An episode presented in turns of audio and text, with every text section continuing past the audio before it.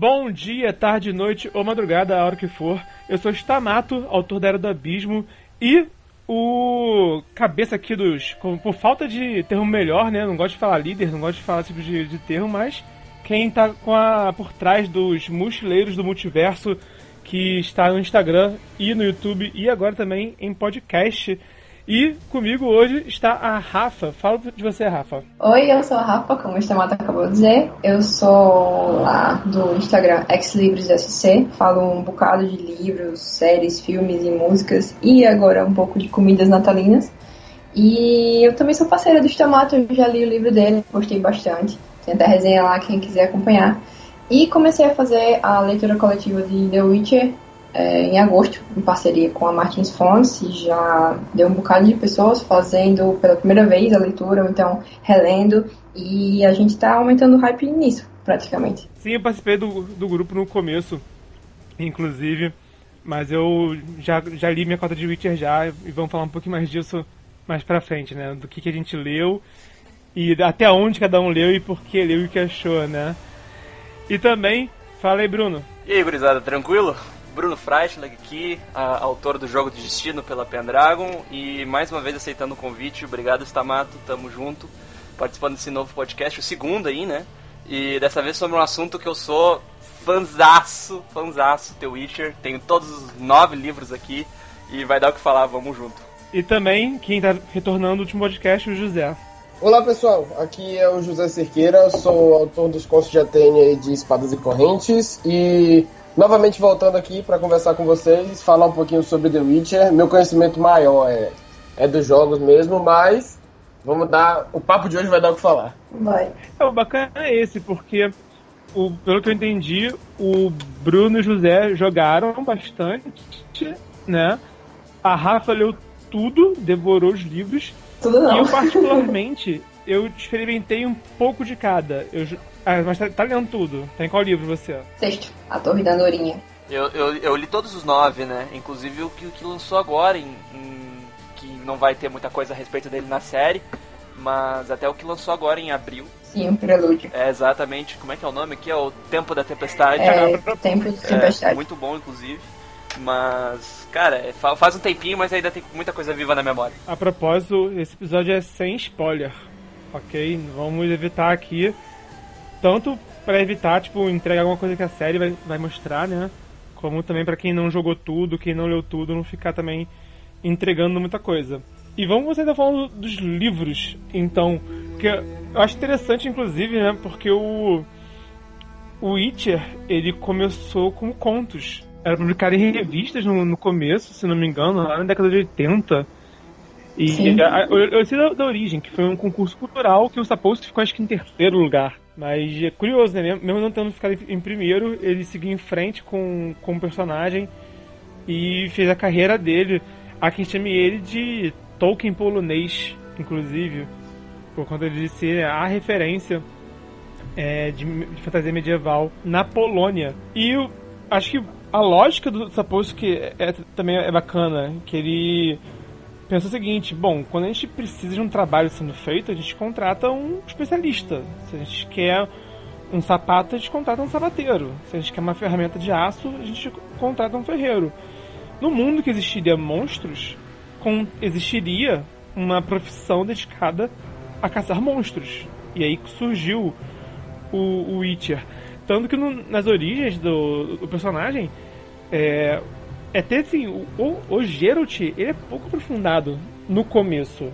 Ele é um caçador de monstros e você vai conhecendo assim, vai conhecendo o mundo, vai conhecendo os monstros, vai conhecendo um pouco da, da aventura, que sempre tinha ali um plot twist, né? Nunca era uma, uma coisa simples, nunca era simplesmente o Geralt chegar e matar o monstro e acabou. Sempre tinha ali uma pegadinha, um catch, que ele tinha uhum. que cuidar de alguém isso, tinha dilemas morais, é uma coisa que é bem interessante no. Acho que faz parte né, do, do Witcher, espero ver isso na série, né? É ter esses conflitos morais o tempo todo na, nas histórias. E o que eu acho bacana, inclusive, que acaba que esse. Eu não sei bem o que a série vai fazer, né? Mas esse formato inicial do Witcher de contos acaba combinando muito bem com o que a gente vê tanto nos jogos em relação às missões paralelas. Tem muita história assim pequena, né? Tem pequenas histórias dentro da história maior. Então isso combina com, com o ritmo dos livros. E se a série seguisse uma pegada parecida, né? É, eu acho que não vai ser uma coisa estilo o monstro da semana, por exemplo, no Supernatural. Tem um modelo de monstro semana. Cada episódio tem um monstro que eles têm que desvendar. Combinaria com o Witcher, sinceramente, mas não acho que é esse caminho que eles vão levar pra série. O pessoal tava falando é, por que trazer a Yennefer e a Ciri logo na primeira temporada. Aí ela disse que é, teria medo, entendeu, de deixar, por causa dos dois primeiros livros serem compilados de contos, teria medo de deixar aquele o monstro do dia, o monstro da semana. Então resolveu antecipar para poder ver as perspectivas delas na história. Na minha opinião ali, uh, o, que a série vai fazer, na verdade, é trazer os contos chaves, né, dos dois primeiros livros, que, que foram a, a introdução dos personagens, a origem dos personagens, né, e, e depois partir por terceiro, cara, quando entra a questão da Ciri e tal. Sintra pegando fogo. Eu acho que inclusive a série, a primeira temporada vai acabar, um, se não na metade, mais ou menos no final do, do, do terceiro livro. E, e, já foi confirmado, né, que os, os, primeiros episódios vão ser adaptações dos contos que a gente que tem no primeiro e no segundo livro, né? Então, para depois começar a história de verdade do The Witcher, né? Eu acho que, que é promissor, cara. Inclusive, quando, quando a gente olha os contos que, que vão ser analisados, que vão ser adaptados, vão ser os melhores, né? O conto da do, do, do carniceiro de, de Blaviken, né? Quando ele que ele ficou famoso lá na, na, na Alcunha. E, e também o do como ele conheceu a Yennefer, o último desejo vai estar tá também. Vai estar tá o acho que é do como é que é aquele conto que ele que ele vai num jantar com a com a rainha de Sintra é uma questão de preço. Ah, eu sei. E exata, exatamente, uma questão de preço. Ele conhece o ouriço. É, do ouriço, exato. Exatamente. E, e, esse conto, cara, pra, pra, é, é, o principal, é o fio condutor. Pode dizer que começou tudo ali, sabe? Toda a história do The Witcher começou naquele conto. Pra mim, ele tem uma, uma importância, assim, inestimável. E eles vão adaptar esse conto, já deu pra ver bastante cenas no, no trailers, eles no banquete. O ouriço, inclusive, apareceu no banquete. Então eu acho que. Eu ainda tenho algumas ressalvas da série, mas pelo menos no, no começo eu acho que ela vai ser bem promissora. É, porque é, é difícil a gente saber quando foi que o Sapolsky começou a de fato desenvolver uma história, uma saga. Até, que, até quando surgiu esse conto do, do Ouriço, mostrou assim que tinha ali um, uma promessa de futuro. A gente não sabia se ia levar em diante ou não, né? É, é, Percebe-se isso. Eu, quando eu li, eu não sabia se se tratava da, da Siri nesse conto ou se seria outra coisa, né? Que o Sapos queria depois ou descartar ou, ou levar outro caminho. Mas, por exemplo, acho que até mesmo a Yennefer, né, o conto dela, do último desejo, é aquilo, é, é uma história só que ele criou ali e que o que se que eu saiba, o que continuou nessa história foi só Yennefer, e mais nada. Então ele realmente começou assim, com muita ponta solta, e ele. O que na verdade ele fez foi isso, ter pontas soltas pra caramba no começo, porque ele não tinha uma, um comprometimento em, uma, em criar uma saga, eram histórias avulsas. E aí ele foi pegando essas pontas soltas e foi amarrando e criando um, uma linha condutora para os livros, né? Que eu nem cheguei a ler os romances em si. Mas esses contos são bem divertidos esse nível assim, aventuresco. E tem muito conteúdo que realmente dá para trabalhar. Inclusive até estranhei no, no primeiro jogo, porque a, a Yennefer ela aparece tipo, no começo do primeiro jogo e some depois. E quem fica na história mesmo é a. Qual é o nome dela? A Triss. Sendo que no, nos dois primeiros livros, a Triss é citada uma vez só. E acabou. Né? A, a Yennefer fala da amiga dela, Triss, e ponto. Então, ela tem nos livros a atriz depois? Tem, mas é bem pouco. Não, não tem tanta frequência, não. Tem algumas aparições dela que tem horas que deixa a gente meio virando a cabeça de raiva, ou então não. a, a, a, atriz é em volta de polêmica, né, no, no nos livros, né? Quando começa a, a saga de fato. Sim. É, no primeiro jogo, ela é importantíssima. Né? Eu até achei que Yennefer ia ser importante no primeiro jogo, mas é só triste. Só, é, ela entra na história, acho que no segundo, terceiro capítulo do jogo, e fica pro resto. É, sem querer te, te, cortar, mas então o que dizer da participação dela no segundo jogo, né? Que inclusive, para quem lê os livros, até quase se assusta, porque desvirtou completamente, né? Não, não tem Yennefer, não tem Ciri. A Ciri, que é o personagem principal, divide protagonismo com, com, com Geralt em, em diversos livros. E, e só foi aparecer definitivamente no terceiro livro, no terceiro jogo, desculpa. Junto com, com a Yennefer, né? Quando eu digo em, em participação mesmo, assim, na, na história. E no segundo ficou, tipo, a, a, deriva, ficou mais voltado na história do romance do Geralt com, com a atriz. Ali outras questões políticas, enfim. Curioso, né? Sim. Mas, na opinião de vocês, qual que é, assim, o, como que vocês enxergam sendo o fator o elemento principal do que define o Witcher. Pra mim é, é a história da Ciri, né? Toda a trama é em volta nela, cara. Se, leva a crer que a história, na minha opinião, né, ela é voltada pro Geralt, mas não, cara, ela é voltada para a história da Ciri. Tanto que o, os boss, né, que tem no, no, no, livro, é, a maioria deles é a Ciri que enfrenta. E é tudo em torno da Ciri, a Ciri sendo caçada e, e a Ciri entendeu? É, o Geralt, ele, ele vira ele vira coadjuvante depois. Tu percebe, assim, que eles deixam de lado, no, mais pro, pro final, né? Entre o, o sétimo e o oitavo livro, tu vê que, o, embora o Geralt tenha... Bom, isso não é bem um spoiler, porque não, eles não vão abordar na série isso tão cedo, né? Mas o Geralt, ele faz um grupinho pra ir atrás da Ciri. É, no quinto pro sexto. E, e esse grupinho, tipo, a gente percebe que o, eles dão mais ênfase pra questão de como que a Ciri tá se está se desenvolvendo nesses outros lugares enquanto o grupo está atrás do que no grupo ensina. Né? Então, para mim, a, a Siri com certeza é o, é o, é o foco principal da, da, dos livros. Dos jogos não, né? Ela só foi ser introduzida no terceiro jogo. Mas eu acho que a série ela tá se voltando a esse, a esse caminho, sim. A, se, provavelmente ela, ela, a série vai ter mais temporadas. E a Siri vai ter um papel, se não de principal, trocando assim, trocando de lugar com Geralt, tá? Que nem é nos livros mesmo. E você, Rafa? É, pois é, eu também concordo bastante com essa linha, mas eu acho que também, fora a Siri, acho que o Witcher trata um pouco mais sobre as escolhas e os relacionamentos. Porque os dois primeiros livros, que são os contos, a gente conhece mais o Geralt, o Geralt está mais em, em foco, apesar de ter outros personagens e outros ambientes. Mas a partir do Sangue dos Elfos, que é quando realmente começa com os romances em si, aí a gente vê toda essa linha, essa teia de relacionamento, de família, de, de escolhas, porque uma coisa que a Yennefer sempre quis ter um filho, só que ela não podia porque ela é feiticeira. O Geralt é, não pode porque ele é um bruxo. Então a Ciri meio que vira filha deles e eles ficam aquela família lá desajustada, mas que sempre faz tudo um pelo outro, entendeu?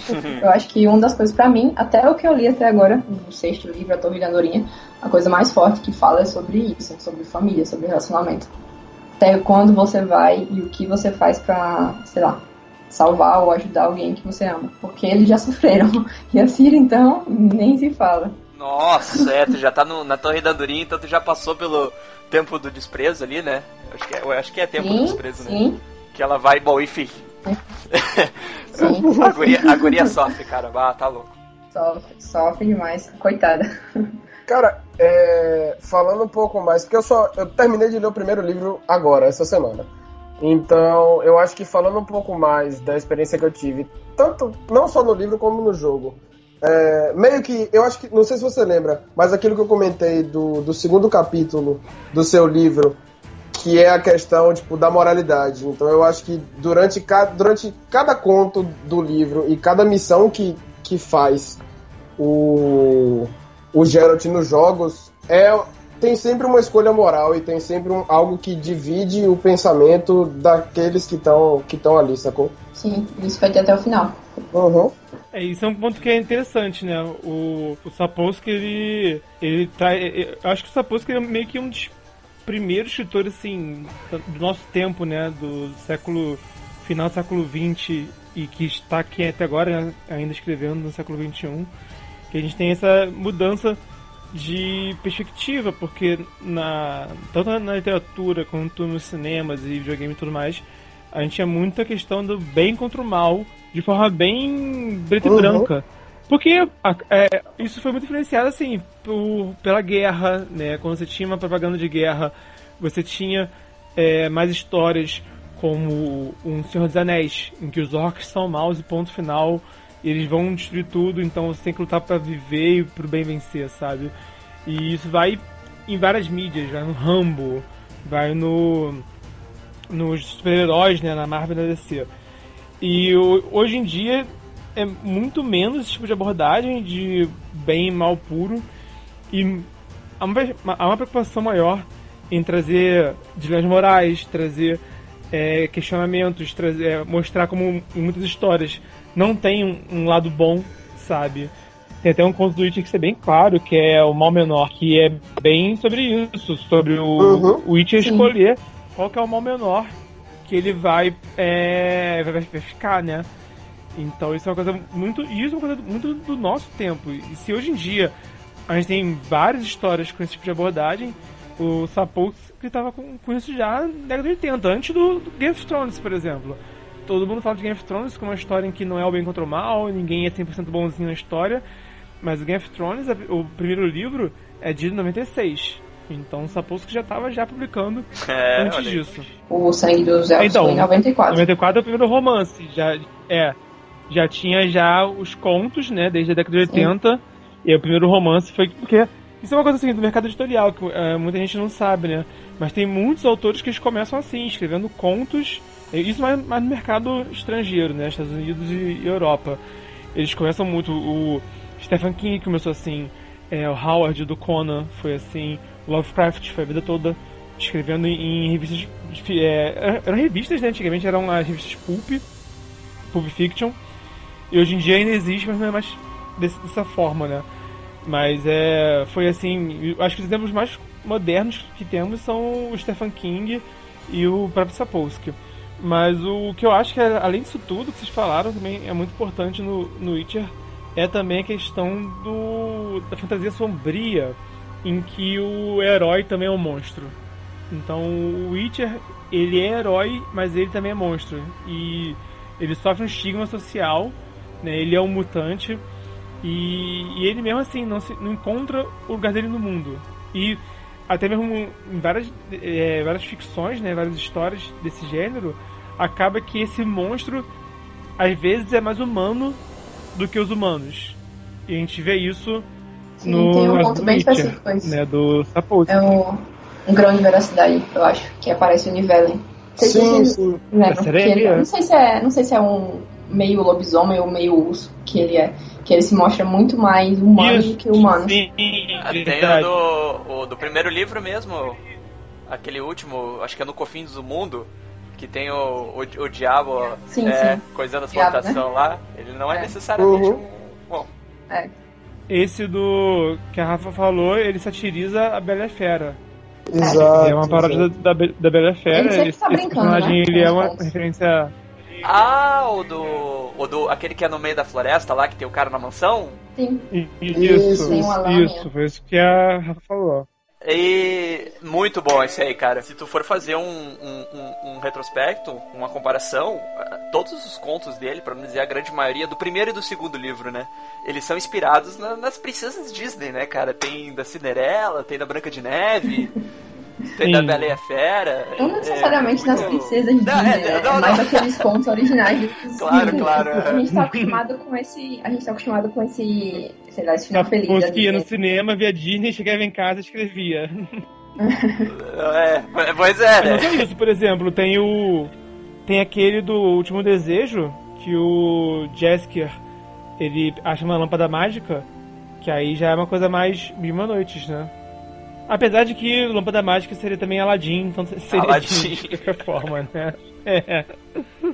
É, isso é uma coisa que, é- que eu acho que o Sapolsky faz bom, que ele satiriza as fábulas, satiriza os contos de fada. Isso é uma coisa que ele faz. E não fica só num tipo de paródia sombria, sabe? Ele não pega. Ele realmente se inspira no, no conto de fada, mas traz pro mundo dele, traz pro mundo do Witcher e cria uma história nova em cima disso. Então nunca é simplesmente. E de uma maneira bem adulta. Sim, mas é porque eu, eu, acho, eu acho meio cansativo já quem fica tentando só recriar o conto de fada sombrio, sabe? Já foi feito a exaustão isso já. E o Witcher ele vai além disso, ele não para só na paródia, não é só um caçador de monstros enfrentando versões sombrias da, da Disney, né? Como a gente tava aqui brincando. Não é só isso, ele realmente pega aquela fábula e recria. Até, por exemplo, o, o conto em que ele trabalha com a Pequena Sereia. Exato. É, acaba que eu acho que tem muito pouco da Pequena Sereia em si. Sabe? Tem, é, é nítido porque tem uma, uma sereia, sabe? Tem lá um. É o rei, um príncipe, né? Que tá apaixonado por ela.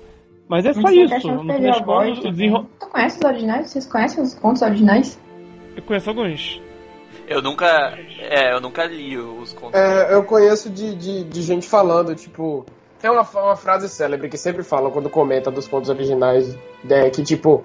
A mãe da, das meninas lá da Cinderela cortava o dedo delas para tentar encaixar no, no, sapatinho e essas coisas Sim. todas, mas saber é. certeza, certeza, cara, os contos não. Pronto, então nesse estilo, todos eles. São bem sombrios, bem sanguinolentos.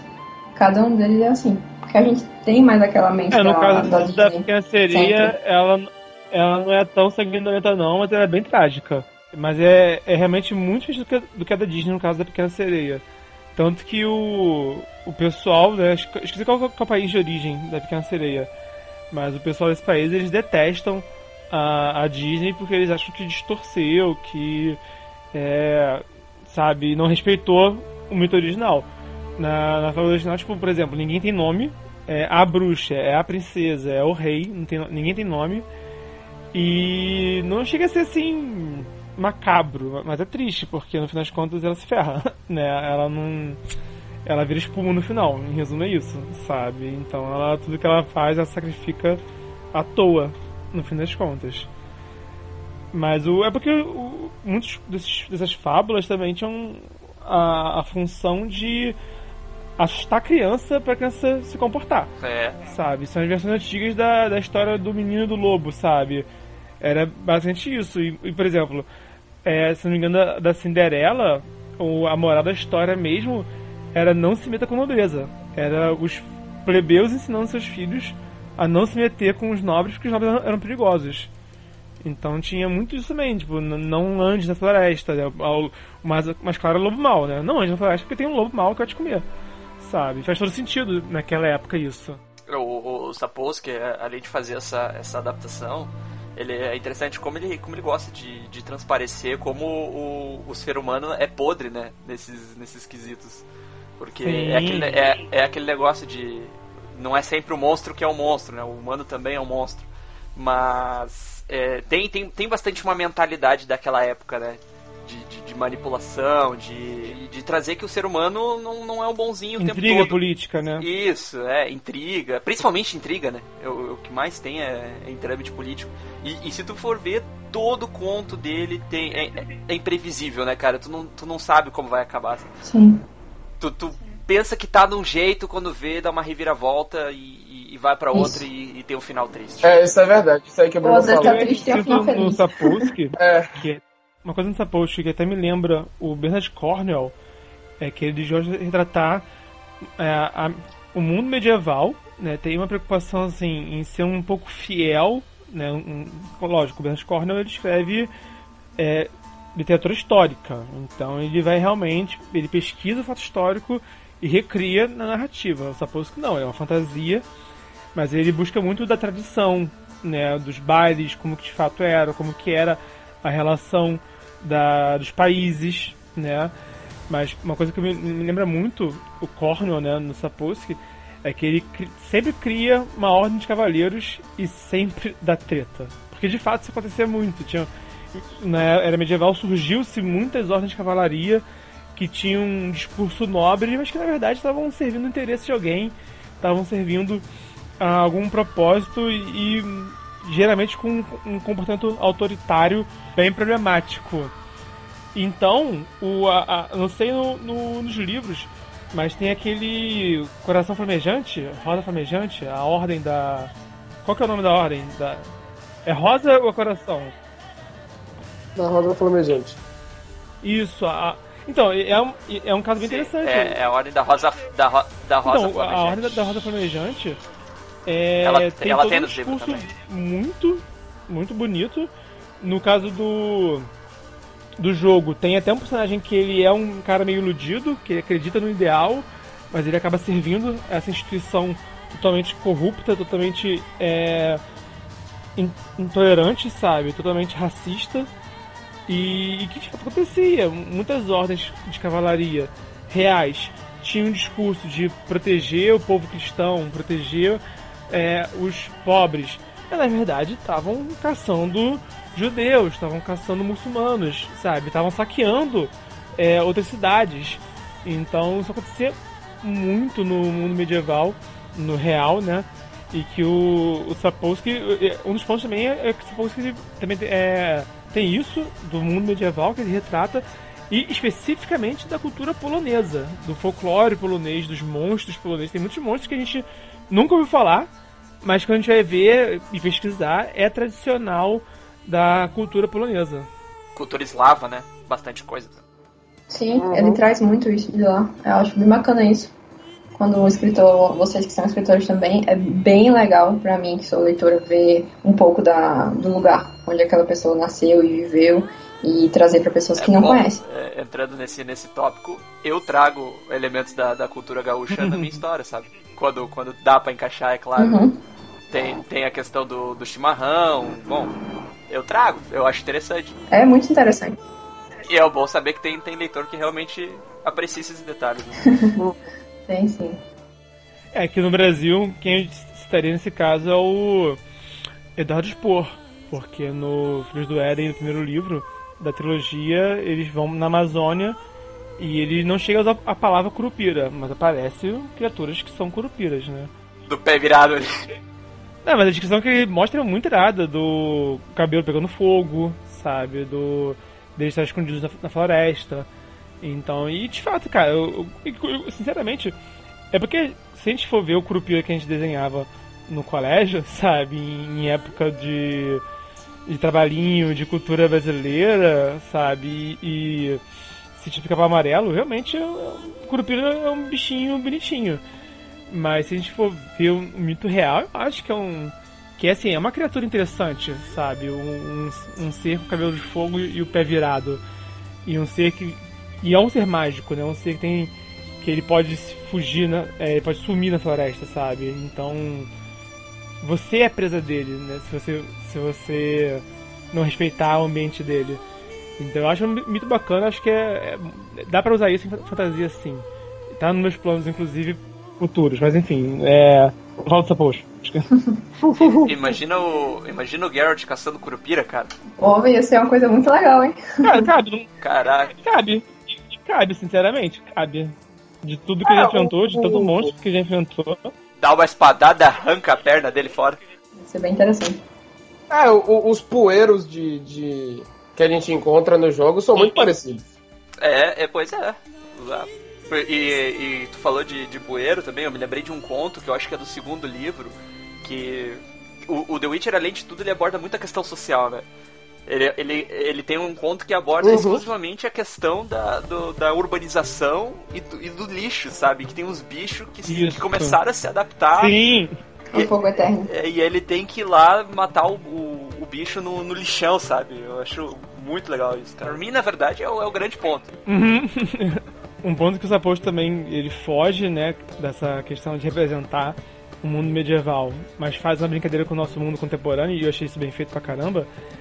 É o tem um episódio do Doppelganger em que tem um, um monstro que se disfarçou de um anão e tá meio que roubando dinheiro do anão, tá meio que ele tá gerindo os negócios do anão. Exato, cara. É, no lugar dele. Só que assim, o que acontece? É, mostra uma parada meio bolsa de valores só que, cara, é impossível no mundo medieval é ter né? aquela, aquele tipo de economia dinâmica. É, tipo, se, se você pensar no nível de fantasia, sim, beleza, tem. Não, só, eu só ia dizer que o Sapolsky é economista, né? Sim. Então, na verdade, tava demorando até pra, pra ele lançar alguma ah, coisa. Ele é economista? Tipo. Sim, ele é, é economista. Explica muita coisa. É, é genial, Agora, cara. Esse, esse conto é genial. Agora entendi muita coisa. eu achei bacana, porque no fim das contas o, o cara tá, tipo, fazendo altas manobras comerciais geniais. Ele tá usando um, um termo assim, um tanto técnico até. Mas é uma forma até mesmo de satirizar o nosso mundo real. Então, isso eu achei bem bacana do que ele fez. Mas tem um ponto que eu acho que eu, eu tenho o dever de comentar, e é uma opinião minha um tanto polêmica, quero ouvir a opinião de vocês. Eu particularmente parei de ler Witcher, eu li dois livros e eu parei de ler porque eu tava achando a narrativa muito machista. Não sabia que você a opinião de vocês. Se vocês, é, se vocês veem machismo ou se eu tenho, eu quero também dar, dar é, argumentar, mas eu quero saber a opinião de vocês. Se vocês veem também, se incomoda vocês ou se vocês veem, mas não acham que é tão pesado assim, ou se vocês não veem. O que vocês acham? Fala aí, José, você tá, você tá meio calado. Depois que eu li, eu tinha muito esse olhar de tipo, quando eu via algo necessariamente preconceituoso, não só machista, como é o do Sapolsky, mas desde o trailer de The Witcher do 3, por exemplo, que foi o primeiro que eu joguei para depois voltar a jogar os outros, o trailer do 3, ele literalmente exala que existe racismo em The Witcher, saca? Então, tipo assim, eu acho que dependendo da, da quantidade que seja colocado, porque se você coloca de menos, fica irreal. Se você coloca demais, fica preconceituoso demais, sacou? E, e depois que eu li Fahrenheit 451, que inclusive recomendo, uh, o pós-fácil de, de Ray Bradbury, ele fala que, tipo, N, N instituições e N conceitos sociais muitas vezes tentaram tolir a, a obra dele, saca? Então eu acho que assim, mesmo que que haja o, o machismo, o sexismo, qualquer coisa parecida, é, depende muito de como é que isso é colocado, sabe? Eu acho que pela experiência que eu tive com o Witcher até agora, é perceptível, claro, que tem, uh, mas não foi nada que olhasse para mim e dissesse assim, não, não vou ler mais, não consigo ler mais porque não dá. Isso aqui foi a gota d'água, sacou? Eu acho que, sei lá, depende muito de, de, Primeiro vai depender muito de quem tá lendo. Segundo, vai depender, vai depender muito de como que o autor trata aquilo ali, sabe? Porque, tipo, se alguém quer tratar preconceito com homossexual é, demonstrando o preconceito, mas de uma forma que não seja é, apoiando, aí de boa, saca? Mas se só demonstra e é, entendeu? Fica meio, meio complicado de saber. Depende muito da situação. Eu acho que depende muito da situação. Então até uhum. agora não teve não teve nada que me impedisse de continuar a ler o Witcher por conta de N preconceitos incluídos em livros e jogos. E você, Bruno, Rafa? Vai, vai lá, Rafa. Eu estou curioso. Eu estou curioso. É, bom, eu sou a única mulher daqui, né? Então eu acho que essa questão do machismo, eu acho que talvez eu tenha uhum. mais propriedade para falar. Eu não acho The Witcher machista. Com certeza. Eu não acho, nem um pouco, na verdade. Eu acho que ele coloca as mulheres é, tanto como vilã, vilãs, ou então como mocinhas, ou então como personagens mesmo. Ele dá um destaque muito forte a elas. Até perguntaram em uma entrevista se ele odiava mulheres, ele disse que não, porque falaram, não, mas a maioria das suas vilã, ah, dos personagens que são vilões são mulheres. Ele disse, eu não percebi isso, é porque eu conheço muitas mulheres entendeu? Então, eu acho que essa questão de, de sexo ou de machismo em The Witcher é uma coisa é leve, é natural isso, entendeu? É, mulher sempre, desde o começo de tudo em arte, já foi inspiração ou cultuada de qualquer forma possível por homens ou mulheres também. Toda a história a gente vê isso. E eu não acho que The Witcher seja particularmente um jogo ou um livro, uma série de livros machistas. Eu acho que eles tratam até bem. Eu acho que as mulheres tratam muito mal o resto, entendeu? Eu acho que talvez o Geralt, por exemplo, eu acho que ele sofre muito mais, em alguns casos, do que a Yennefer, por exemplo. Nessa questão de, sei lá, de, de gênero, digamos. Muitas vezes ele se lasca muito mais do que a Yennefer. É, é, é interessante a gente ressaltar um, um, uma diferença entre um livro que aborda o tema machismo e um livro que tem uma escrita machista, né? São duas coisas, são duas coisas diferentes. Sim. E a gente tem que levar em consideração também o período histórico em que esses livros foram escritos, né?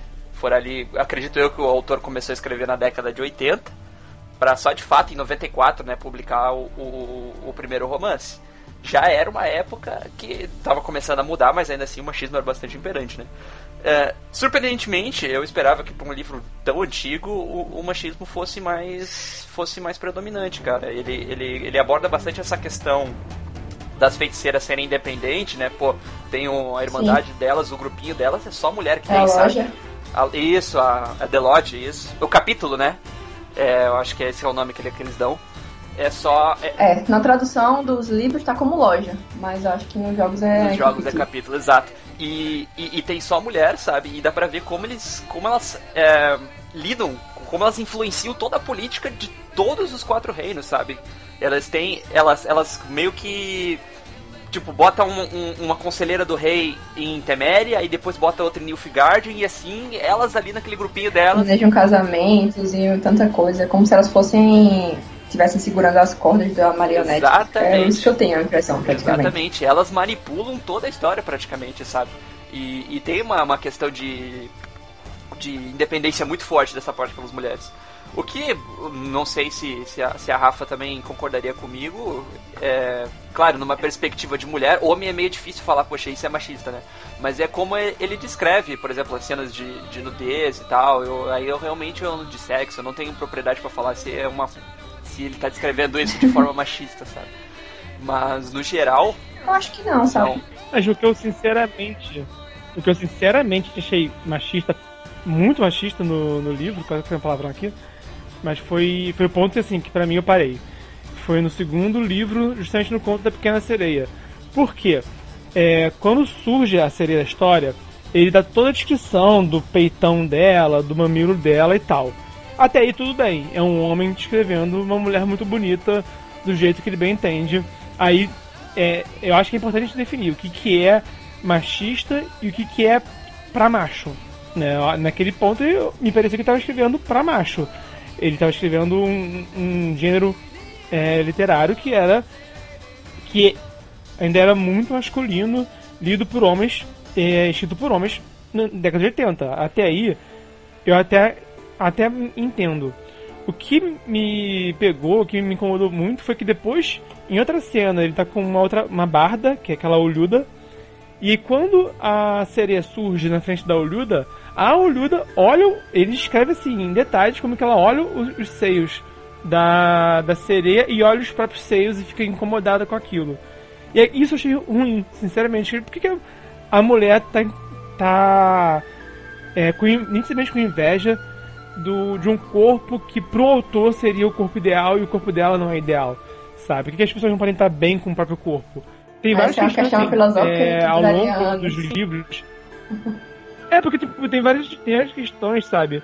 De que ah, a maioria das vilões são mulheres. Eu realmente acho que o Freud ia adorar analisar o, o Sapolsky sentido. Mas tipo, até aí, beleza, sabe? A questão da Yennefer ser uma, um, idealizada, né? Aquela coisa da mulher é, independente, selvagem, indomável. Né? Até aí, isso tudo, é, por exemplo, não, não chega a ser muito diferente do que é um Star Wars. Porque a, a Princesa Leia também é um tanto idealizada nesse sentido. E ela che chegou a ser sexualizada no, no, último filme. Sabe? Então até aí realmente o. Dá, até pra botar um paralelo, se a gente for ver Witcher, Jasker e Yennefer com Luke, Han e Leia, sabe? Que são realmente é, são a Yennefer e a Leia são mulheres fortes, são interessantes, mas ainda assim são um tanto isoladas no, no mundo, são as únicas representantes de peso que tinha em suas respectivas histórias naquelas épocas, sabe? E mas até aí eu ainda vejo como algo do gênero, algo da época. Mas essa cena da, da Olhuda tendo inveja dos seios maravilhosos da, da sereia, sabe? Foi, entre outras coisas que eu tava já identificando no, na história. Uma outra cena que me incomodou, por exemplo, é no, capítulo, é um conto que tem o. É o primeiro conto do, do, segundo livro, que tem um dragão lá na história. Porque tá o, o Geralt falando com o cara que, que tá contratando ele lá. E ele tem duas guarda-costas, que são duas mulheres que quase não falam. E aí, quando os dois estão tipo, conversando lá, jantando juntos, o cara vira assim, ah, escolhe uma. É tipo, como assim escolhe uma, sabe? Isso é uma objetificação é, um tanto pesada, sabe? Então, é, não é tipo todo livro, que, não é todo capítulo que acontece, não é o tempo todo, mas eu acho que tem alguns pontos que são assim, bem agudos, assim, que um pouco mais berrantes do que só uma mulher idealizada, do que só poucas mulheres, do que só realmente aquela coisa que a gente vê o tempo todo por aí, sabe? Eu acho que ele vai um pouquinho além, além sim. É, é, assim, é, é interessante novamente destacar que esses contos, eles, os dois livros de contos, eles meio que destoam no, no sentido da escrita para os próximos livros do romance, né? Dá pra ver que tem, tem uma mudada de gênero ali, né? Uh, e esse do conto da Pequena Sereia, por exemplo, é, bom, se for pensar, tem um contexto machista, é claro, porque ela abandona a, as próprias pernas, a própria cauda de sereia, né, para ter a, as pernas e ficar do lado do príncipe lá. De, Sem motivo nenhum para fazer isso. É, ape, apesar da, da dor, né, que tem o, o, o, pretexto da dor, que ela, que ela sentiria muita dor fazendo isso, e mesmo assim ela opta para ficar com o príncipe, e o príncipe, tipo, literalmente não faz nada para ficar com ela, entendeu? É, eu, acho, eu achei a, a, conclusão desse conto bem broxante, porque não teve um sentido nenhum, sabe? Ela decidiu, ela cedeu a ele sem motivo nenhum pra ceder, sabe? Ela cedeu pelo amor. Não, não acho que seja uma questão completamente machista isso, não. Acho que algumas pessoas, seja mulher, homem, ou o que quer que seja, às vezes precisam sacrificar tudo que eles são por uma coisa talvez melhor, entendeu? É isso que se chama um sacrifício. Não seria um sacrifício se fosse uma coisa fácil de fazer. Todo mundo faria. Mas é um sacrifício que não, não é merecido. É porque quando começa com ele pedindo para ela fazer o sacrifício de ganhar a perna, mas ela oferece que ele também faça o sacrifício de, de abrir mão das pernas para ganhar uma cauda e que para ele não seria doloroso. Então, e, e, o, é até interessante esse começo, que mostra como que o cara exige que ela faça o sacrifício que para ela vai ser doloroso Enquanto ele não tá disposto a fazer o mesmo por ela, sendo que pra ele não seria doloroso. E no final ela cede. É isso que, que eu acho que, que me incomoda nesse conto, sinceramente. Também, além de tudo, isso que me incomoda. Mas, cara, nesse conto é, é, justamente aquela. Ele quer deixar claro como é que era a coisa na época, sabe? Como é que o, o, o machismo imperava desse, desse jeito. Como que ainda é, né? É, entre nós. Enfim. E, cá entre nós, como ainda acontece isso de outras formas. Pode ser uma, é, com certeza uma crítica bem contemporânea, só que a gente percebe que não segue assim o resto dos livros, sabe? Inclusive, eu, eu acho que eu acho que é, não me pareceu uma crítica não, mas enfim. É porque tu parou antes de chegar nos romances, mas se você tivesse lido, você ia ver como é diferente, como tá é, diferente. É, eu parei, eu parei, eu parei no segundo livro. Eu li o segundo livro e aí eu não preferi não seguir. Um dia eu tento de novo, juro pra vocês, um dia eu tento de novo. E aí eu falo, Rafa, você tinha razão. Eu falo, porra, Rafa, não mudei a opinião não, tá? Beleza. Mas na verdade continua. Me, me... É assim, eu, eu acho que o Sapolsky escreve muito bem. Ele narra bem, as cenas são boas. Uh, o mundo é interessante pra caramba. Eu gosto dos personagens, né? Mas esse é um ponto que eu achei bem, bem pesado. Só pra, então, pra, pra fechar, Uh, vocês, eu acho que nenhum de vocês leu o último de todos que lançou agora esse ano, né? Em, em abril. Não, ainda não. no, é, no começo do sétimo. Ele, ele tem um. Enfim, tem um. um para não dar spoiler pra vocês, mas ela tem uma feiticeira que, inclusive, ela é devotada, assim, a acabar com o, o, o, o machismo que era imperante, sabe? Tem, tem, ela, tem, ela tem uma clínica exclusivamente para as mulheres, para resolver os problemas das mulheres, sabe? E ela bate de frente com, com o rei, do, o governante do local lá, que, que tava tendo umas atitudes machistas. Ela acaba explicando, acaba dando aquele, aquele discurso, né? Enfim. Posteriormente, demorou tipo oito livros para eles, nove livros para eles chegarem até esse ponto e abordarem assim, ó, vamos abordar isso agora, sabe? Não, não é uma coisa na entrelinhas, é uma coisa direta. Uhum. E, e, e, então tem uma, uma, uma mudada, uma mudada de ideia, uma mudada de perspectiva realmente. Uh, pena que, que, por exemplo, tu, te, tu não teria essa opinião se tu tivesse lido esse conto, mas esse conto só tá. é, mas na verdade até o, o Prelúdio é um livro que se encaixa entre o primeiro e o segundo, não é? É, exato, sim. Eu não, eu não me lembro se ele é o primeiro de todos ou ele tá entre esses dois. Eu sei que ele é bem antes. É bem antes. Não, eu acho que eu acho que é depois do primeiro porque o, o Geralt já conheceu a Yennefer, já conhecia a Yennefer. Uma coisa que eu acho o Sapolsky que ele faz E é você? como se ele colocasse a, a época medieval, a mentalidade medieval, mas pegasse essa mentalidade hoje e atual e jogasse lá. Essa questão dos direitos quase igualitários de mulheres e homens e tal. Ele fala muito isso. Porque eu acho que nenhum outro livro fantasia medieval vai trazer isso. Eu não consigo lembrar de nenhum agora que trate disso tão forte. Porque é bem, é bem claro. E ressalto, no último livro, isso é muito latente, porque eles batem direto nesse ponto, sabe? Não, não Uhum. tá. Não é né, no, no, no subjetivo, Não tá é direto. né? É, exatamente, é direto, sabe? E é, é muito bom, cara. O que, esse, o que esse autor faz com essas questões sociais trazendo pra fantasia é, é brilhante. Ele faz a gente pensar e questionar o tempo todo. Nem tudo aquilo que parece realmente é. E de uma maneira bem trágica. É fantástico. É uma coisa que tem no primeiro jogo e que eu achei muito atual, coincidentemente, é a questão dos não humanos. Porque há um conflito entre os humanos e os não humanos no primeiro jogo. É um dos temas centrais da história. E eu acho que hoje em dia acaba dialogando muito com a discussão dos imigrantes, sabe? Que a gente tem aí no mundo afora. Porque os humanos meio que colonizaram o mundo, tiraram as terras dos não-humanos e, em alguns casos, até subjugaram os não-humanos.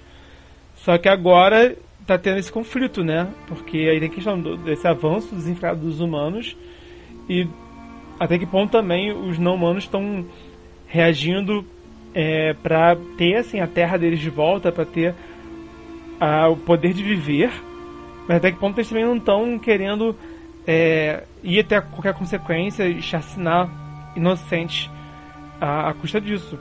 E, e a gente vê isso acontecendo nos dias de hoje, quando a gente vê é, esses, esses países que estão em conflitos armados muito violentos e que tem gente fugindo para a Europa principalmente, sabe? A gente tem que lembrar que é, esses, muitos desses conflitos de hoje em dia foram é, aquecidos durante a Guerra Fria, sabe? Quem armou esses países foram os países é, ocidentais. Muitos países já foram, inclusive, colônias do da é, é, europeias. Então, a Europa basicamente é, fez o, o neocolonialismo, sabe? Fez o que fez na África, fez o que fez na Ásia, e agora esses países continuam com conflitos é, no nível assim surreal, sabe, desumano. E quando isso respinga nos países ocidentais, é, a- as pessoas não entendem por que está acontecendo e acham que não, assim, lógico, né? Os cidadãos de hoje em dia não têm culpa, lógico que não. Mas há sim, um- houve sim uma intervenção do Estado em décadas passadas, sabe? Então, é, eu, eu acredito que o que o, o, o- pelo menos o jogo representa do conflito entre os não humanos e os, os humanos acaba tendo um diálogo, um diálogo muito contemporâneo do que a gente vê hoje em dia com os imigrantes. Espe- Especialmente com a questão do, do fanatismo religioso, né? Até meio Tem que. também. É, porque os humanos praticamente detestam os inumanos por causa da, da igreja do Eternal Fire, né? Do, do fogo eterno. Uhum. E, e, e por, e por sua vez, os inumanos que vivem lá nas florestas, nos bosques, os, que não são marginalizados, né, que vivem nas cidades, eles são completamente agressivos, né? Ele vê um humano e mata, não, tá, não tem essa questão de, de fazer. Não, mas eles não têm nada a ver com conflito, sabe? Passou, levou flechada e morreu. As dríades, né? É, a, a- as, eu acho que as dríades ainda elas são humanas. Não são. do- É, só, só são o povo mais da floresta.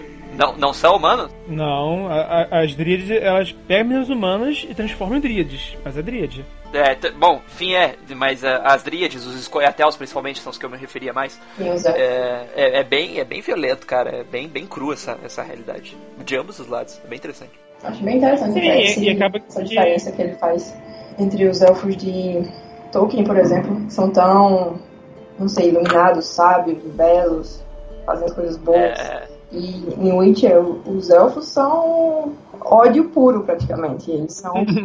entendeu? é, são consequência, né? É, E, e isso começou, na verdade, muito atrás com, com um casamento, né? De, acho que foi de um elfo com uma humana, né? Ou uma humana com um elfo, Sim. que eram magos, né? Aí tinha os humanos que eram contra, tinha os elfos que eram contra, e, e a treta torou, né? É. Isso é, bem- mas é, o, o livro faz essa questão de trazer que é uma coisa muito histórica. muito histórico, é um conflito que dura já muito tempo. Se eu não me engano, a, a... Fala, fala, se eu não me engano, a, os poderes da Siri vêm daí ou nem? Acho que isso aí já é meio spoiler. Sim. É, é, mas é, eu acho. Spoiler. Ah, Bom, Siri com poderes? Como assim? É, porque o que eu particularmente não sei responder essa pergunta. Tem um capítulo que tem a Siri e tem a, as Dríades, mas fica meio turvo, né? Eles não entram em detalhes até que ponto a Siri foi influenciada pelas Dríades. No, pelo menos no capítulo não entra em detalhes. E também não podemos falar muito além disso para evitar spoiler. Isso, isso vai ter na série, né? Essa parte específica que a, que a, que a, que a Siri passa com as Dríades. Isso aí vai ter. Se não me engano, é o primeiro capítulo em que, em que tem a Siri. A Siri é introduzida nesse capítulo das Dríades. É, é, pode ser que. Eu acho que sim, só que tem, vai acontecer as coisas que, que, que deram antes, né? Como a Siri é, é achada. Aí já não sei, que eu me lembre foi só realmente o capítulo do, do Ouriço, e aí depois que retorna o capítulo do da, das Drides e da Cid, o conto, né? Ainda são isolados. Eu até fiquei em dúvida é me, se ela é mesmo a, aquela mulher, aquela. Eu só tive certeza que era, era ela, porque eu, eu não tava lembrando do nome quando eu li. Mas quando o, o Geralt encontra com ela, o jeito que ela fala, aquela postura dela toda marrenta, aí eu não tive dúvida que era ela. Mas, vem cá, uma dúvida: vocês acham que o, o jogo ou os jogos são uma boa adaptação do, dos livros? Ou vocês acham que foge demais? Cara, é que a, a, a, proposta do jogo já não era adaptar os livros, né? Era fazer uma sequência na história. Eles fizeram isso muito bem, e ainda no terceiro livro, no, perdão, no terceiro jogo, que é mais latente, na minha opinião, que eles trazem muita coisa dos, dos livros, tipo, referências dos outros livros pro jogo, sabe? Mas não com uma coisa mais direta. Uma coisa mais subjetiva, um diálogo ali, um diálogo aqui, e isso é muito bem feito. E você, José, acha uma boa adaptação? Cara, até agora, eu acho que sim. Eu acho que a mesma. Na verdade, falando mais, vindo dos jogos para os livros. Uh, a mesma experiência que eu tive de tipo da atmosfera de Witcher nos jogos eu tenho, eu tenho tido nos, nos livros uh, principalmente porque é, eu joguei os jogos de trás para frente praticamente e e aí o que mais marcou na minha cabeça quando eu li o livro de agora, o, o Último Desejo, é a última missão da, Jenny, da Yennefer no, no, no, no, terceiro jogo, saca? E essa ligação que eles fazem são coisas sutis que, tipo, para quem tá assistindo, para quem já leu, adiciona, e para quem tá jogando, você não perde informação, saca? Pelo menos o primeiro jogo, ele, como o Bruno falou, ele é uma sequência né, da, da história bem desprendida, bem desapegada. Eles tomam muita liberdade, mas eu acho que eles mantiveram, pelo menos no primeiro jogo, um ótimo equilíbrio entre se manter fiel à história e criar algo novo em cima daquilo. Eles têm a, eles mostram a, a Squatel, mostra a ordem do, do é, da Rosa Flamejante, sempre esqueço, é Rosa do Coração Flamejante. Da Rosa Flamejante, né? Sempre esqueço. Uhum. Rosa Flamejante. E pelo menos assim, a abertura cinemática do primeiro jogo é o primeiro capítulo, o primeiro conto do sim, Witcher. Sim, é sim, bem sim. bacana. É, exato. E essa história em específico, eu não vou entrar em detalhes, mas essa história em específico do primeiro conto de todos do Witcher tem influência no, no jogo. Então acaba que a história é como se a história começasse com a Estriga e terminasse também é, com todo, não só com a, Estriga em si, não só com a, aquela princesa em específico, mas também com todo o reino que ela faz parte. Então isso achei ficou bem bacana. E o, mas também assim, tem algumas partes que o, o jogo toma liberdade bem pesada também. Eu gostei particularmente. Mas no primeiro jogo, por exemplo, tem uma cena em que você luta em nome da Dama do Lago que tem no livro, não tem? Em outro livro vai ter a Dama do Lago. tem não tem? É, eu não sei o seguinte, até que ponto ele usa a Dama do Lago da lenda arturiana. Pelo que eu joguei no primeiro jogo, aquela Dama do Lago é bem a referência aos mitos do rei Arthur, da espada Excalibur, né? Só que assim, no jogo, ele luta em nome dela contra Dagon. Dagon que é um monstro Lovecraftiano. Então, assim, fugiu pesado do Sapolsky. Eu adorei, particularmente. E ainda mais que eu vi, poxa, é tipo, Lenda Arturiana versus Lovecraft, eu achei genial. Quem for fã purista do, dos livros, eu imagino que não deve ter gostado desse tipo de verdade poética, sabe? Mas eu achei sinceramente que rolou um bom equilíbrio entre criar algo novo e desapegado do, dos livros, mas ainda assim manter aquele clima do, do livro, manter é, quem é o, o Geralt, né? Manter a, aquele jeito dele turrão também, aquele jeito dele é, sarcástico também, sabe? Então eu achei que ficou bem fiel e ao mesmo tempo bem diferente. Sim, mas o Sapolsky também ele brinca muito com essa questão de dimensões. Acho que é uma coisa que tem lá pra frente, né? Eu ainda não sei completamente sobre isso, acho que o Bruno vai saber melhor. Mas ele brinca um bocado, né? Eu ia, eu ia falar isso, cara. Essa parte da Dama do Lago é a sátira completa, assim, cara, que ele faz. Muito, muito bem bolado, inclusive, tá? Ele, ele trouxe ele, o, a influência do, da saga arturiana, né? Da, dessa questão da Dama do Lago, pro, pro universo de Witcher de uma forma bem emblemática, cara. Eu acho que o pessoal, se tu curtiu o que o trabalho que fizeram do jogo do, do The Witcher 1, vai curtir isso com certeza.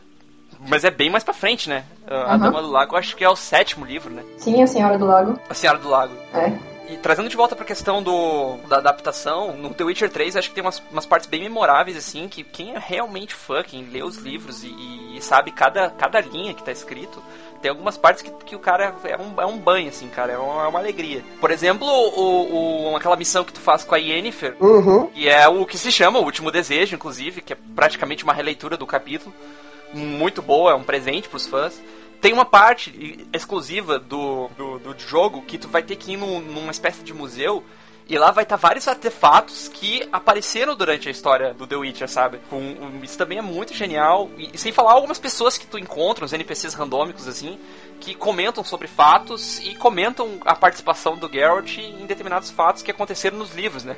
Por exemplo, a, como a, a, a, batalha na ponte. Sim. Teve. Eu, eu acho que tu já, tu, tu, já chegou a ler essa parte, né? Já é no Batismo de Fogo, lá no finalzinho. A, as referências são gigantes, cara.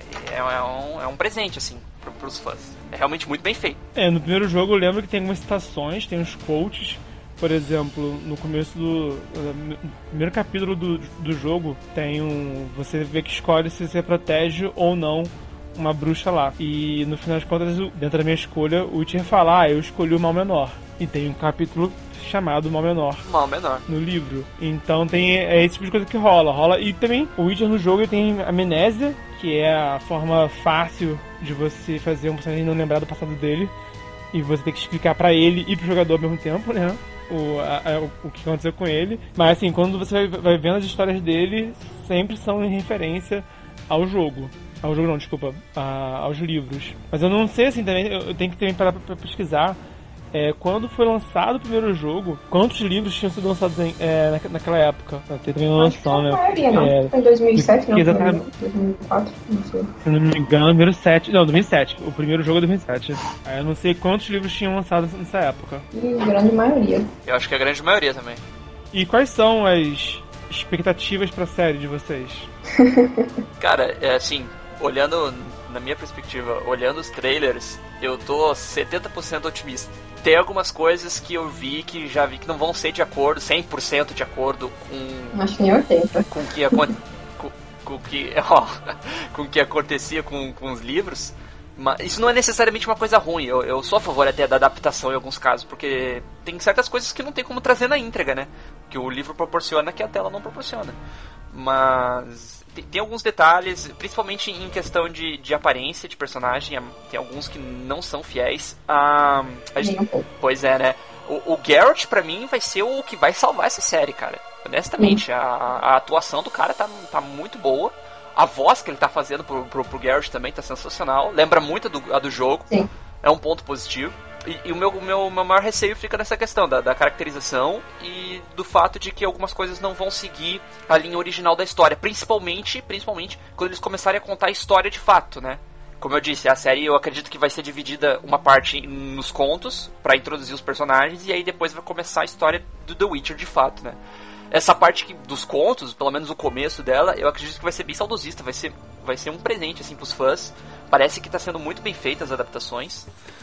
Mas é, essas ressalvas que eu tenho, né? E um, um ponto também interessante, para vocês terem uma ideia dessa questão da caracterização, é, tem uma personagem que é do que é do mal menor é a, é a Renfrey, exatamente. Na, no, no livro ela é ela tem o cabelo loiro né? Ele fala até inclusive que, que não só ela. como palha né? O cabelo dela lembrava palha e tal. E na cara no trailer ela tá completamente diferente cara. É, não, não traz nem um pouco daquela ideia daquela mulher, eu não sei como falar isso aí palavrão, mas aquela mulher loucona, sabe? Que vai para cima e tal, parece muito mais contida enfim, é, é esse tipo de ressalva que eu tenho. Não sei se vocês também compartilham do mesmo, do mesmo temor aí. Eu acho bom, sinceramente, mas acho bom mudar. Porque é natural que essas histórias de décadas passadas e também, tipo, talvez, provavelmente, o Sapolsky nem imaginava que ia, que ia alcançar essa fama mundial que ele tem hoje em dia. Então ele escrevia pro público polonês, sabe? Então faz sentido que ele tenha imaginado é, todo mundo com aquele aspecto daquela região. Mas quando você produz uma série da Netflix que passa no mundo inteiro, você se preocupa com um público global. Então eu acho sinceramente saudável nessa hora é, atualizar um pouco o, os personagens, trazer é, mais variedade no, no elenco. Sinceramente, eu acho positivo se for bem feito. Se souber fazer, eu acho que fica bem feito trazer variedade. O que não dá pra fazer, por exemplo, é porque isso é faca de dois gumes. No caso, o pior caso sendo feito, na minha opinião, é do filme do Quarteto Fantástico, do último. Porque quando eles foram trazer variedade, tra é, trazer uma pseudo representatividade no Quarteto Fantástico, eles falharam muito pesado, porque botaram o Tocha Humana para ser negro, e isso foi um problema para a relação dele com a irmã dele, que se tornou irmã adotiva. Então no filme, assim, os dois parecem não se importar um com o outro, na real, sabe? Só que, tipo, a primeira cena do rapaz é ele fazendo um racha, sabe? ok, você quer botar o cara mais legal da, da equipe, que é o Tocha Humana, como negro, que parece uma ideia legal, mas a primeira cena do negro do, time é ele cometendo um crime? Tipo, sério isso? É, e, e, no, no fim das contas, no caso do Gato Fantástico, eu acho que podia tanto botar o Tocha Humana e a Mulher Invisível como negros, já que é para mudar, muda direito, muda os dois logo, mantém eles como irmãos biológicos, mas é, muda os dois, por que não, sabe? Ou então botava o próprio Homem Elástico, né, o Seu Fantástico, como, como negro. Por que não o cara mais inteligente e o líder como negro, sabe? Então, no caso do Quarto Fantástico, havia um discurso de representatividade, mas que me parecia bem hipócrita, sabe? Fizeram por fazer e cagaram a história mais do que é, realmente apresentar qualquer coisa. Nesse caso, eu acho melhor não fazer, sinceramente. No caso do The Witcher, pelo que, pelo que eu vi, sinceramente, até agora tá ok. Tô achando até agora. Não, não beleza. É Sou time Rafael aqui, eu também não concordo. Tem, tem coisa ali que foi não tá legal não, cara. Ah, não. E, e, tem coisa, e tem coisa que, tipo assim, ó, do jogo, que o jogo adaptou, que não adaptou, como atriz, por exemplo, né? Pô, atriz, todo mundo, todo homem baba na atriz, né? Mas ela não tem a, a aparência que eu queria que ela tivesse, sabe? Que, que é descrito nos livros, né? É, não tem não. Entendeu? É só é um, um, um tipo de exemplo. E, e, tu falou de transformar os personagens brancos em negros, a gente já tem um. Não sei para se alguém percebeu, mas a gente já tem um, uma coisa desse tipo que é com a Fringila Vigo, né? Que ela Isso. é uma feiticeira nilfgaardiana e na é. série ela vai ser negra. E ela é branca, né? Na, bem branca, inclusive. Na... Já até diz que ela é parecida com a Yennefer, não é? Para o Geralt. Pra é, é, é exato. Quando ele tá em, em, em Tussan, né? Sim. É, pois é, então vai ter. É aquilo que tu disse, o, o Stamato. Ah, tem coisas que, que podem ser muito bem feitas, mas no, no contexto eu acho que não vai ser não, cara. Eu fico, eu fico com o pé atrás. É, eu acho que esse é o. Eu acho que esse é o meu maior medo da série, porque uhum. tem algumas coisas que são muito características e eles mudaram isso. A questão da gente ver a Siri pequenininha e o, o, passo a passo dela, o amadurecimento, é muito, muito interessante ver isso nos livros. E é uma coisa que eu não sei como é que vai ser feita na série, porque ela já tá adolescente lá. É, exato. É, e outra coisa também, para mim, talvez uma das mais marcantes, é o medo maior da Ciri é o Cair, que é um uhum. soldado nilfgaardiano. Ele tem um elmo que é de tem as, as asas de ave rapina. Ela sempre vê aquilo nos pesadelos dela e fica com medo até maior também, mais velha. E não tem isso na série, a gente não vê esse elmo.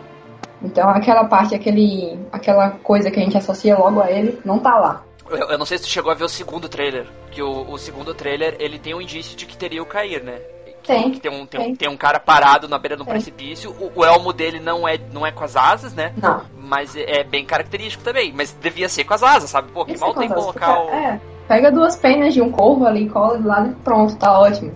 Porque é uma das coisas que são mais, acho que, mais impactantes pra Siri também quando a gente tá lendo. A gente imagina logo É, aquele cara com aquela, aquele elmo e as asas. E não tem.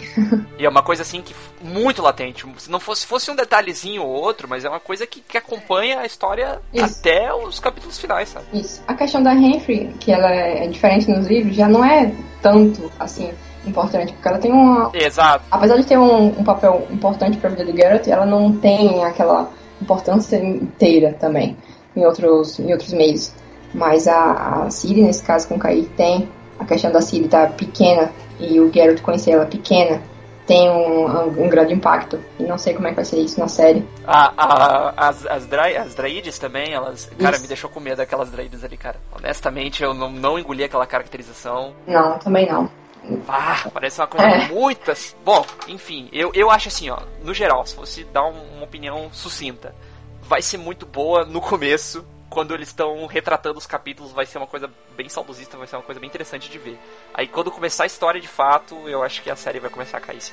É, eu acho que quem for mesmo super fã mesmo, que queira ver é, todas as coisas fiéis ou mais fiéis possíveis, se for achando que vai estar desse jeito na série, vai se decepcionar. Mas eu acho que se for tranquilo assistir a série, tendo na mente que não, o pessoal tem liberdade criativa, pode ficar uma coisa boa mesmo tanto diferente, aí sim, vai achar um- uma série boa. Porque em termos de CGI, por exemplo, os monstros, a, a fotografia, tanto como a caracterização de alguns personagens do Geralt, principalmente, como o Henry, eu acho que tá fantástico isso daí. E as lutas também, o pessoal tá falando lá fora também que tá sensacional. Boa, Rafa, tu, tu sem querer me alongar aqui, eu, tô tomando muito tempo do podcast, mas tu, tu abriu dois pontos interessantes aí. A fotografia dessa série tá sensacional. Quando, quando eu vi as cenas do Garrett, passava muita vibe do livro. Passava muita vibe do livro, essa questão da fotografia. E um medo que eu tinha também é como é que eles iam interpretar o Garrett nas cenas de luta, porque se a gente for ver no livro, ele fica muito explícito que ele é um mutante, entendeu? Que ele tem velocidade anormal, que ele tem um- a visão diferente. Ele é um super espadachim, né? Tá pulando pra lá e pra cá o tempo Fica todo. dando pirueta o tempo todo e, no, e no- nos, nos trailers o Garrett faz isso, sabe? Vê que ele tá ali rechaçando ataque atrás de ataque e, e já É. Isso. atacando. Bacana, esse é um ponto positivo, muito positivo, inclusive. Já, É sim. o que eu disse, se o que vai salvar essa série vai ser a atuação do Garrett, com toda certeza. É, eu vou, eu vou pegar o embalo do Bernardo aqui pra falar, porque eu acho que eu sou muito do, do- da galera que espera acontecer pra poder começar a ter coisa pra reclamar, sabe? É, de tipo, eu acho que muita gente falou de Heath Ledger como Coringa e ele fez um Coringa excepcional e coisas assim, sabe? Então, pensando em escolha de ator, escolha de elenco, modificar é natural. Não é você dar uma de J.K. Rowling e querer botar representatividade onde não tem, saca? Eu, eu acho que eu falei algo bem polêmico agora, mas. é, Opinião, né, cara? Fazer o quê? Então, eu acho que assim, minha expectativa da série tá altíssima, mas eu espero não me decepcionar. Porque depois do que rolou em Game of Thrones, Ah, eu, eu vou ser sincero, no parênteses, eu já esperava que a última série do Game of Thrones, a última temporada, fosse, fosse horrível, cara. Eu ah, também. todo mundo esperava, material. todo mundo esperava, mas ninguém acreditou A quando gente esperava depois do. Não, a gente esperava que ia ser ruim porque tava já ru- ficando ruim há muito tempo já, né, cara? Foi ficando ruim. É, é. E aí, da metade pro final, a gente realmente fica na expectativa. É, exato. Mas no caso do, do Witcher, né, tá sendo muito elogiado essa temporada. Quem, os críticos que tiveram acesso estão elogiando muito. Em especial pelas cenas de ação. Eu acho que o Henry Cavill, ele não tem cara de Geralt, sinceramente. Não. Eu também não. O Geralt, Essa eu tô com o Bernardo. mas tudo bem. Isso aí é porque, é, inclusive, o Geralt com algum tipo de sex appeal é coisa do te- terceiro jogo. É... Sabe? No segundo jogo, no primeiro e no segundo jogo, ele não é atraente. No livro também não é, sabe? Ele é descrito como um cara é, estranho, assim, feio, sabe? E se for ver assim, qualquer ilustração dele antiga, a imagem dele antiga, nunca era um cara atraente. E aí, um, no terceiro jogo que, que deram meio que um retcon na cara dele, né? Refizeram a cara dele. e o Henry Calvin é, tá seguindo essa linha do terceiro jogo, sabe? Tanto que tem cena, já, tem já imagem comparando o Geralt na banheira no jogo e no, na série, sabe? Então, mas, sinceramente, tudo bem, sabe? Ó, oh, mas eu preciso fazer mas eu acho que o... o... Falar que o Geralt não parece com o Henry Cavill é renegar a capa do primeiro livro. Porque. Qual capa? Mas qual capa também? Não, a do não, primeiro. Não. A ele tá de primeiro, lado. A primeira, isso, a primeira edição brasileira que trouxe, antes de mudarem a capa e botarem a capa do, dos jogos. Eu acho que aquela capa ali, se você olhar aquela capa e olhar o, o Henry Cavill de lado, é quase o mesmo cara. eu acho que não. Não, pra mim, eu não tenho a reclamar. Eu gostei do, do, do casting. Ainda mais. É, eu tinha dúvidas. Aí quando eu comecei a ver o trailer e vi que o cara tava dando a alma pra atuar o, como Geralt ali, eu, eu aposto minhas fichas. Então, o ponto é, o Henry Calvin é um ator excelente. O cara é um ator muito bom, ele tem cacife.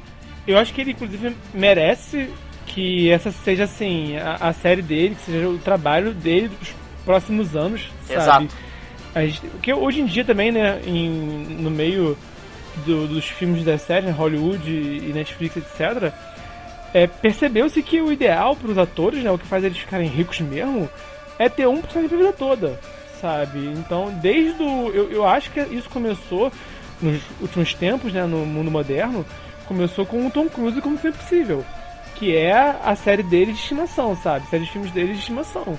E é dele aquilo, ele faz o que ele quer com, com os filmes e, e ele é rico com isso, sabe? E aí a gente tem o Hulk Jackman com a com o Wolverine, Wolverine né? tivemos o Daniel Jr. com é, o Daniel Jr. com o Homem de Ferro e tudo mais, sabe? Então eu acho, se tudo der certo, o Geralt vai ser esse herói, né, pro Henry Cavill. Eu acho que o Henry Cavill merece, sinceramente, uma carreira longa com, com o Witcher.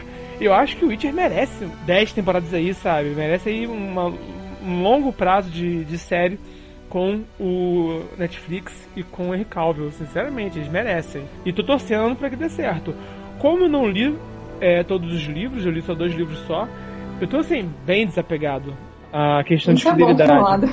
então, é, eu tô na mesma, eu, na mesma. Sim, então é, eu assistindo e ficando bom. E assim, sinceramente, senhores, também outro ponto. É, Marvel, por exemplo. Os filmes são divertidos e funcionam, sabe? E não são fiéis aos quadrinhos.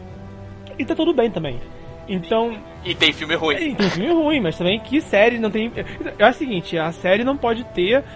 Não pode ser que nem Game of Thrones, que ficou ruim, que a série ficou ruim sabe? Mas tendo assim um episódio ruim, tendo uma temporada ruim e que depois melhora e que a série sobreviva com isso, para mim tá ótimo, sinceramente. Mas isso só o tempo dirá e eu espero que seja uma série ótima, sinceramente. Mas e sinceramente e pensa o seguinte também, né? Geralmente essas séries, né, começa com um orçamento e vai é, ficando mais caro, eles vão investindo mais de acordo com o retorno que a, que a série traz, né? Geralmente se seguir esse padrão, é bem possível que, que o Witcher comece bem e fique sempre melhor. Sinceramente, até porque um dos pontos também que acabou sendo é, ruim pro Game of Thrones é que eles tinham muito orçamento também é, pros dragões, saca? Para efeito especial de exército, dos White Walkers, dos dragões. E o Witcher não precisa disso. É, o, é, o essencial é o Geralt, sabe? E algum monstro. E não precisa ser um monstro mega é, gráfico também, sabe? Então a série ah, ela pode aparece tanto monstro assim no final. É, é, é tipo assim, o, os livros, todo, todos eles, né? Eu acho que, se eu não me engano, pelo menos uma cena do Geralt caçando um bicho tem em todos os livros. Né? Eu me lembro que isso tem no último, é um elemento que o, o autor decidiu deixar. Sim. Mas, falando da série, é, tipo, pra quem leu, a, a Rafa que já tá bem mais adiantada, cara, The Witcher começa do quarto livro pra frente, cara. O, É. o, co- o começo, assim, é meio chatinho mesmo, é meio sem.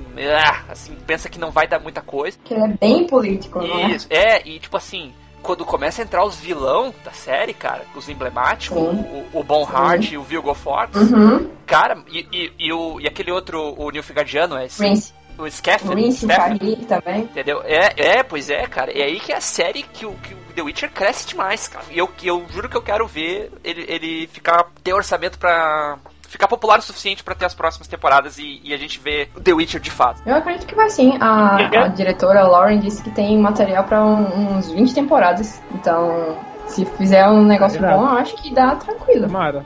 E vem cá, além do Geralt e da Ciri, é, qual que é o personagem ou a personagem que vocês mais querem ver na série? Eu acho que o Yasker.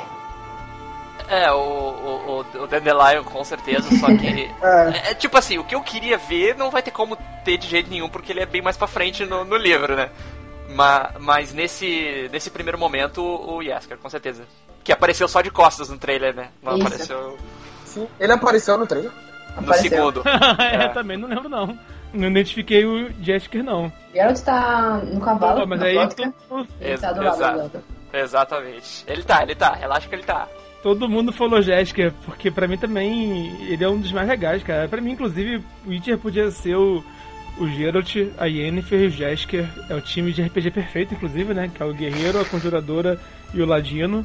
Mas Isso porque ele não conhece Além- a Hansa, né? A Hansa? Sim, aquele grupo que eles fazem. Ah, do, tá falando do, do- Na Torre da Durinha, né? Ele já começa a Sim, fazer esse é grupo, no né? batismo, no final do batismo e da Torre da Andorinha. Eu não sabia que se chamava Hansa, cara.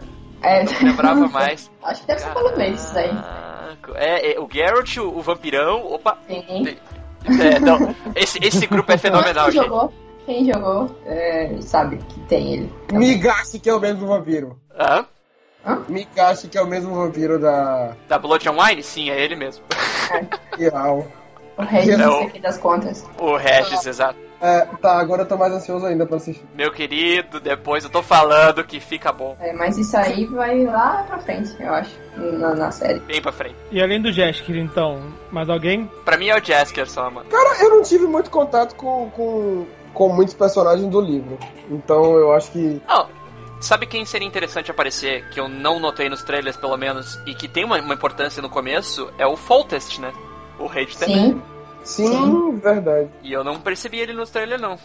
não, Acho que é um personagem que eu curto pra caramba. O Stragobor também não apareceu, não. Não, não, Não, apareceu. não. É, cara, e ele eu- tem um papel eu importante. ver pelo menos já a- Ele deve aparecer lá, né, quando tiverem em Blaviken, né? Exato. Eu queria ver pelo menos a, a Estriga, sabia? Sim. Acho que o primeiro trailer mostrou, né? Ele lá se preparando. Eu acho que seria É, justo ter Estriga, já né? que ela é. É, a questão é que eu não sei se, se ela vai ser importante pra história, né? Porque nos que eu saiba nos livros, a Estriga não volta a ter importância. Ela volta no primeiro jogo. E outro que eu acho que é interessante também é o Siegfried. O Siegfried ele, ele é o cara que ele é um cara legal, mas é iludido. Né? E é um cara que ele faz parte de um grupo é, que tá fazendo besteira, tá fazendo maldade, né? Tá, tá oprimindo os não humanos. Mas ele em si não é um cara ruim. Então ele é um cara idealista. E ele, ele- acho que ele faz um bom. é, não só por isso, né, tipo, não só pela ordem que ele faz parte, né? Da Roda Flamejante. Mas ele acaba sendo um contraste interessante com o Geralt. Porque o Geralt é totalmente desencantado, é totalmente é, realista. Enquanto o Siegfried é o cara que é o contrário. Ele, vê, ele tenta ver bondade até no, no Geralt. Sendo que o Geralt não, não demonstra nada que justifique isso. O, o Siegfried eu acho que não vai aparecer não, cara. Siegfried de Ele é só do jogo só, né? Desnelli. Não, eu, eu, eu acho que tem uma citação dele no livro sim. Mas é, é bem mais pra frente, cara. Eu, eu acho que coisas sobre a ordem da Rosa Flamejante vão ficar pra depois. Eles não vão querer colocar tanta coisa assim no começo. É uma coisa Tem meio de nicho. Coisa, né? É, é já Parece tem. que vai Exato. ter a- aquela batalha do Solden lá, aparentemente. Massacre de Sintra também. Tem um bocado de coisa já. Massacre de Cinta tem que ter, né? É, mas na primeira temporada, É, foi o que eu falei, né? eu, eu acho que o livro vai. O filme série vai acabar no final do terceiro livro. É bastante coisa. Eu até me surpreendi. Eu sou da opinião, sinceramente, que essas séries, elas nem precisam ser uma temporada por livro, sinceramente. Eu também acho que não. Eu, eu, eu até acho que Game of Thrones deveria. Eu acho que o Game of Thrones acertou quando dividiu em dois, né? Teve o assim, um terceiro livro que eles dividiram em, em duas temporadas. Sim, sim. Foi a coisa mais certa que eles fizeram. E por mim podia continuar assim. Continua dividindo assim, prolongando mesmo, sabe? Então até mesmo. Até porque geralmente né, os livros têm. são divididos em arcos narrativos, sabe? Que dá pra você adaptar dentro de temporadas. Então no caso do. No caso do Witcher, se eles não completarem. Até porque eles não vão, não vão mostrar só o terceiro livro. Vai ser inspirado no terceiro livro. Mas vai ter também uma introduçãozinha pegando os primeiros, sabe? Os contos Exato. e tal. Então, até mais por isso, por mim, eles podem pegar, assim, algum ponto na história, ou só contar a própria história, e com alguma inspiração superficial, não me importo com isso. É, ou então terminar na metade do livro, sabe? Não, não necessariamente concluir o livro na, na temporada. É, por exemplo, já me surpreendi dos caras terem colocado a Yennefer feia, né? Vamos dizer assim, a Yennefer antes de virar. Sim! A, isso Sim. aí eu não pensei que ia ter, cara. É uma coisa que tem nos livros que, que é falado, mas. Lá na frente. É, exatamente, é uma coisa bem depois. Bem depois, sabe? Sim. E a questão da Tissaia e tal, eu não, realmente não achei que eles fossem incrementar isso aí um ponto positivo. É uma história que o pessoal não conhece da Yennefer, a maioria das pessoas não conhece e que é interessante mostrar assim. Mas deve ser flashback, não acho não? Não, eu, eu acho que não vai ser flashback não, cara. Eu acho que eles falaram que eu fazer isso, eles iam pegar elementos que é, são do passado, mas que se mostram só lá na frente e fazer uma ordem cronológica. É. Eu acho que vão vai seguir por essa linha. É, até porque a, a Prengila, não é? A gente não vê ela. Não, não tá mostrando ela no livro quando fala sobre a batalha do Monte Solen. Só lá na frente. Exato. Bem na frente. Bem, na frente. Cayenne feliz que viu ela lá. Isso aqui. Uh, um, uma cena que eu queria ver também nos livros seria. Na série, no caso. Mas eu não sei se vai realmente mostrar da forma que eu pensaria que seria legal mostrar. Era tipo o, as conversas do Geralt e da Nenek e ele lá no tempo de. Ah, claro. Porque eu acho que aquilo ali a gente vê o, o Geralt bem mais vulnerável do que a gente vê nos outros contos, sabe? Então é eu acho. uma mãe pra ele, né? Pelo menos ela age como se fosse uma mãe. É. Mesmo não sendo, sabe? Eu é. acho que, que mostrar aquilo ali seria, tipo, sei lá, mostrar que o Geralt também é, entre várias aspas, humano, sabe? É, sim, sim. O, o, o Garrett em Carol também não, não. Sim, verdade. É fantástico. Que, queria que tivesse, mas não vi nada a respeito do trailer, pelo menos eu não prestei atenção o suficiente, mas não. eu acho que não vai ter nada do, da história do Garrett com o Vesemir e, o, e, o, e os outros, né? O, o uhum, Lambert e o, e o. Eu acho que tem mais gente. também tem. O treinamento da Siri quando ela é novinha lá. Eles, acho que não vão mostrar isso, já que não tem a Cid já tá começando o adolescente, né? Eu acho que, que eles não vão deixar de lado essa questão do, do Geralt conhecendo a Ciri como criança. Eu acho que na verdade eles vão mostrar isso como é mostrado no, no, terceiro jogo, sabe? Em, em, flashback, em sonho, essas coisas. Sim. No caso, isso aí seria pra segunda temporada pra frente, né? Exato, exato. Concordo. É, seria bom, seria muito bom mostrar isso. É, que não seria algo ruim dá pra trabalhar, dá pra trabalhar, coisa tem realmente. Agora vamos ver. Isso puramente uma questão de adaptação, né? Uhum. Sim. Então, senhoras e senhores, para você que ouviu até aqui, muito obrigado. A gente vai falar aqui para vocês nossas redes sociais, pra você encontrarem a gente. Para quem não entendeu sobre o nome do Bruno, a gente vai deixar na descrição também. O... Por favor, por favor. O meu também. Eu, eu, eu, acho que ele deveria soletrar, sabe? Mas aí é, é um sobrenome um tanto exótico. Mas tá aqui no, no About. E se você ouviu a gente no Spotify ou no YouTube, fique sabendo que estamos também em outros é, outras mídias também. E também estamos em tudo que é Facebook, Instagram. Pode caçar a gente, perturbar a gente, que a gente gosta mesmo de trocar não só esse bate-papo entre a gente, mas também com, é, com vocês. Então eu sou Bernardo Tamato, autor da Era do Abismo, e minhas redes sociais são o Mochileiros do Multiverso no Instagram, no YouTube, no Spotify e etc.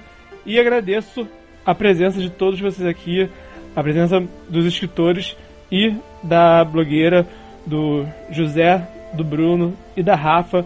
Vocês são épicos, vocês são incríveis. Então, muito obrigado por estar aqui falando essas nerdices que a gente é viciado. Isso aí. Ah, valeu. Rafa, fala suas, suas redes sociais e se despede. É, primeiro, agradecer também pelo convite. Achei que muito empolgada e ansiosa também. É, gostei demais de conversar com vocês sobre o Witcher e outras coisas. É, tá sendo bem legal esse universo para mim, tá expandindo muitos horizontes. E como já falei, né, eu sou a Rafa, do Ex Libris SC. O Stamato provavelmente vai colocar isso em algum lugar para vocês é, verem como é que se escreve. Mas me sigam lá no Instagram, tem também o Facebook, e eu tô sempre falando sobre livros e outras coisas mais da cultura pop e nerdices, como o Stamato falou. E é isso, pessoal. Um beijão. José, Bruno, fique à vontade. Então, gente, é... muito obrigado a todo mundo que veio aqui, como o Bernardo falou. Eu preciso agradecer de novo o convite e agradecer também a esses companheiros de podcast que a gente, que a gente tem. Uh, Rafa, o Bruno e o Bernardo. Eu sou José Cerqueira, o autor de Espadas e Correntes dos Contos de Atênia. Vocês podem me achar em qualquer rede social como J. Júnior Cerque ou José Cerqueira. José Cerqueira podem procurar que vocês encontram. Ou Contos de Atênia, qualquer coisa assim vocês encontram. E é isso. Muito obrigado. Valeu. É isso então, né, gurizada? Eu agradeço muito aí pela participação. Estamato já é o segundo podcast. Uh, muito grato pelo convite. Uh, agradeço também a presença aí do, do José, companheiro. E da ilustre presença da Rafa aí, que está participando com a gente agora na segunda. Obrigado mesmo, é sempre um prazer conversar com vocês. Uh, espero que o assunto tenha agregado aí para quem tinha dúvidas a respeito. Foi muito interessante para mim, né, eu sou um fã fervoroso de The Witcher e a saga em si influenciou muito na minha escrita. E, e é eu, eu, digo, né, Game of Thrones foi o que iniciou, mas o que me deixou continuar a escrever com certeza foi The Witcher. Tenho um, um carinho muito especial por essa saga e tenho muita esperança aí que a série vai ser muito boa. Uh, sou autor de O Jogo do Destino, pela editora Pendragon. Minhas redes sociais vão estar na descrição, mas para quem entende a pronúncia, é Her Freischlag. Tá? É, por favor, qualquer dúvida, qualquer coisa, é só entrar em contato conosco. Obrigado a todos. Um grande abraço. E assim que estrear o Witcher Netflix, nós vamos maratonar a série e vamos voltar com mais um podcast dando nossa opinião. E aí sim vai ser com spoiler do que a gente achou da adaptação do Netflix. Então, até breve. Valeu!